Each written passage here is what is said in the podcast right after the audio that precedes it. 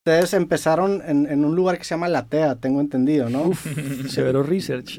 Ahí, ahí- o- o- platíquenme un poco de esa experiencia, de ese lugar. Pues ese fue, esa fue quizá nuestra experiencia eh, lleva- movilizando gente por primera vez. Ese es un lugar en Bogotá. Fue- es Era, una- era. Era, ya no existe. No, ya está más Chinga. acabado. No, Hoy en día es como un estábamos tocando restaurante de allá, hamburguesas, creo. no, y- ni siquiera, ya es Sí. como otra cosa random.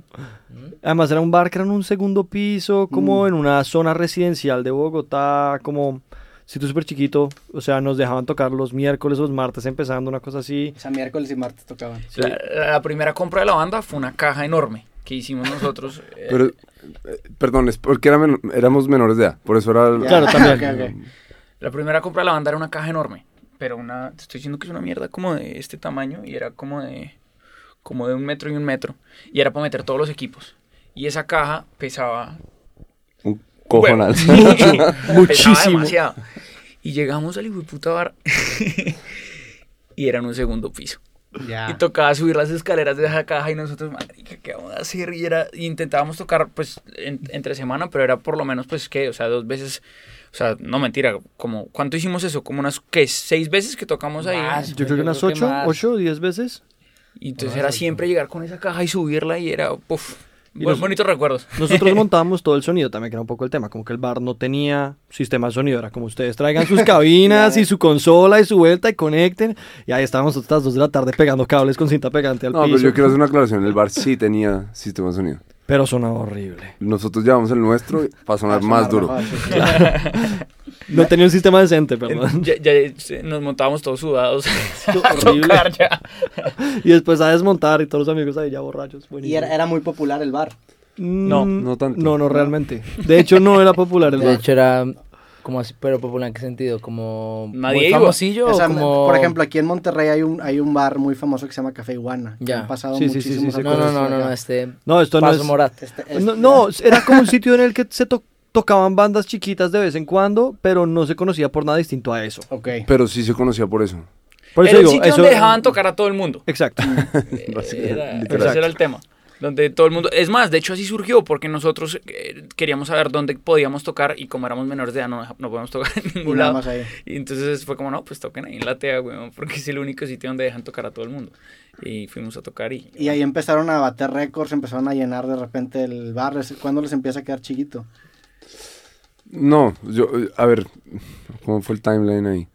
Eh, nosotros empezamos, al, em, mejor dicho, empezamos a tocar en el bar cuando seguíamos en el colegio, nos graduamos del colegio y me acuerdo que Villa y yo decimos no entrar a la universidad y dijimos vamos a hacer canciones y metérsela toda a esto, pues porque eh, un poco lo mismo, hay una chispa orgánica que Sí. a la que le tenemos fe, A ver, que ¿qué? a lo mejor si desaprovechamos se va a perder, pero si potenciamos pues puede prender algo más grande. Entonces nos pusimos a hacer canciones, en ese momento Simón entró a la universidad, Martín todavía no estaba en la banda. A estudiar música, además, random. Sí. ¿Viste la música?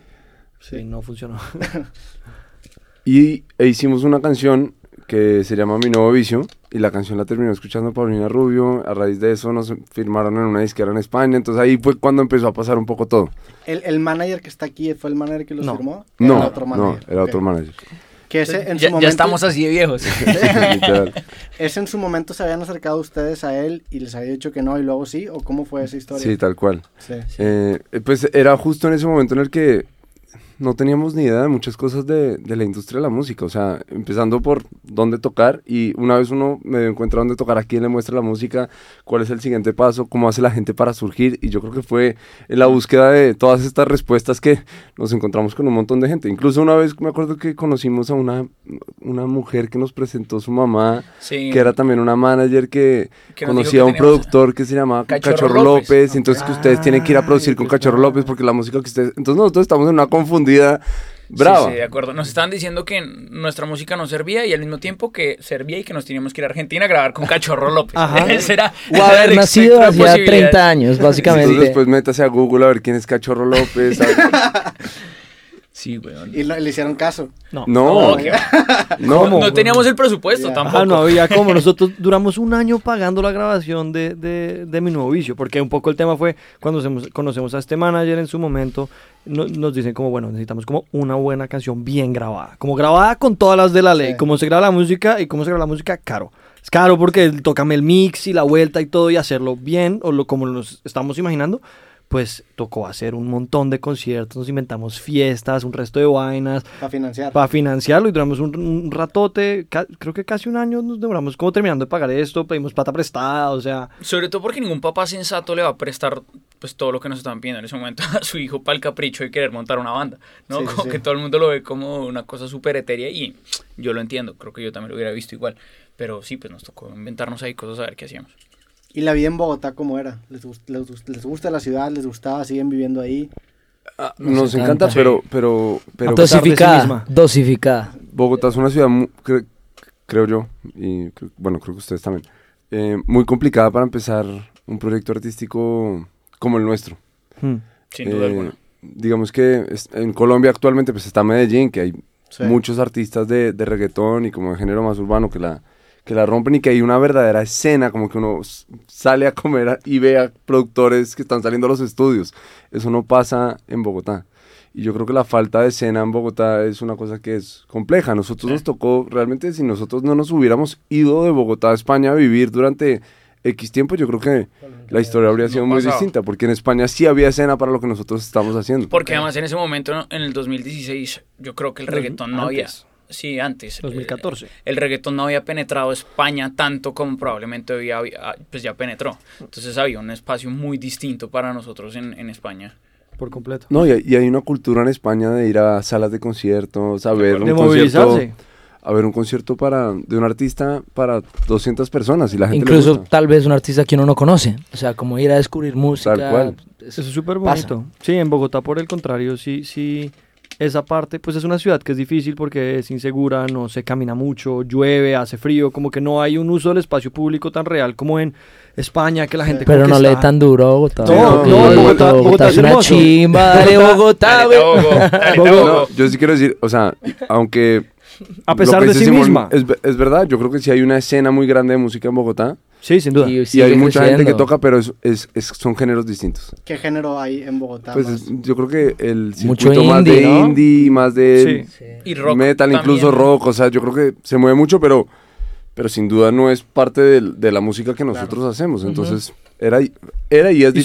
son, y son escenas chiquitas, siento que de- o sea, es un- el- los públicos son reducidos, como tampoco hay una cultura tanto como de consumo local, o sea, cada vez más, y siento que en los últimos años muchísimo más, pero pues hace 10 años pues n- no realmente, entonces pues era, era, era otra cosa, ¿no? Y, y se sintió mucho la diferencia cuando nos fuimos, o sea, como que fue, fue probablemente lo que hizo la diferencia también.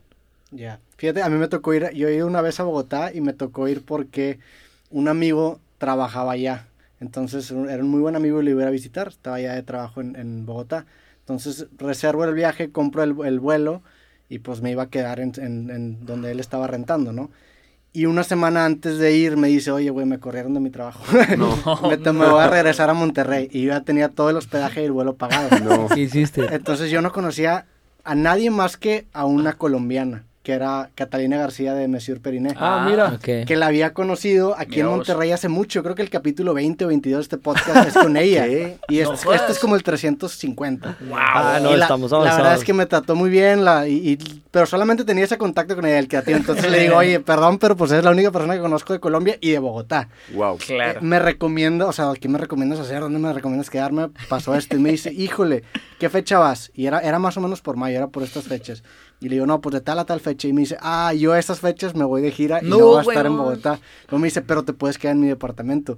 Y me abrió su departamento y me quedé en su departamento. Y le- hasta la fecha les iba agradeciendo. Muy porque fue un genial, supergesto. No, buen wow. detalle, Wow, súper buen güey. detalle. Y la verdad, para- eh, Bogotá para mí fue una experiencia bonita. Digo, estuve solo, más que nada fui a escribir y fui a museos, pero me gustó, la verdad, la, la ciudad está... Bogotá tiene buenos museos, Sí, tiene muy buenos tiene museos. buenos museos. Bogotá pues, tiene ah. muy buenos museos, muy buenos restaurantes. O sea, si no está con un local, como que muy buenos spots a donde ir, pero Es difícil hay que encontrarlos, saber ¿no? dónde están. O Sí, sea, como claro. que si uno llega así de, No hay é circuito de turístico. extranjero parchado, como que es, puede ser un poco rough. Estuve por la, calen- por la Candelaria. La Candelaria. Y hay una que Rico. se llama la zona T, ¿no? Algo así. También, Sí, también. Por, por allá también pasé en, en esos, en esos scooters motorizados.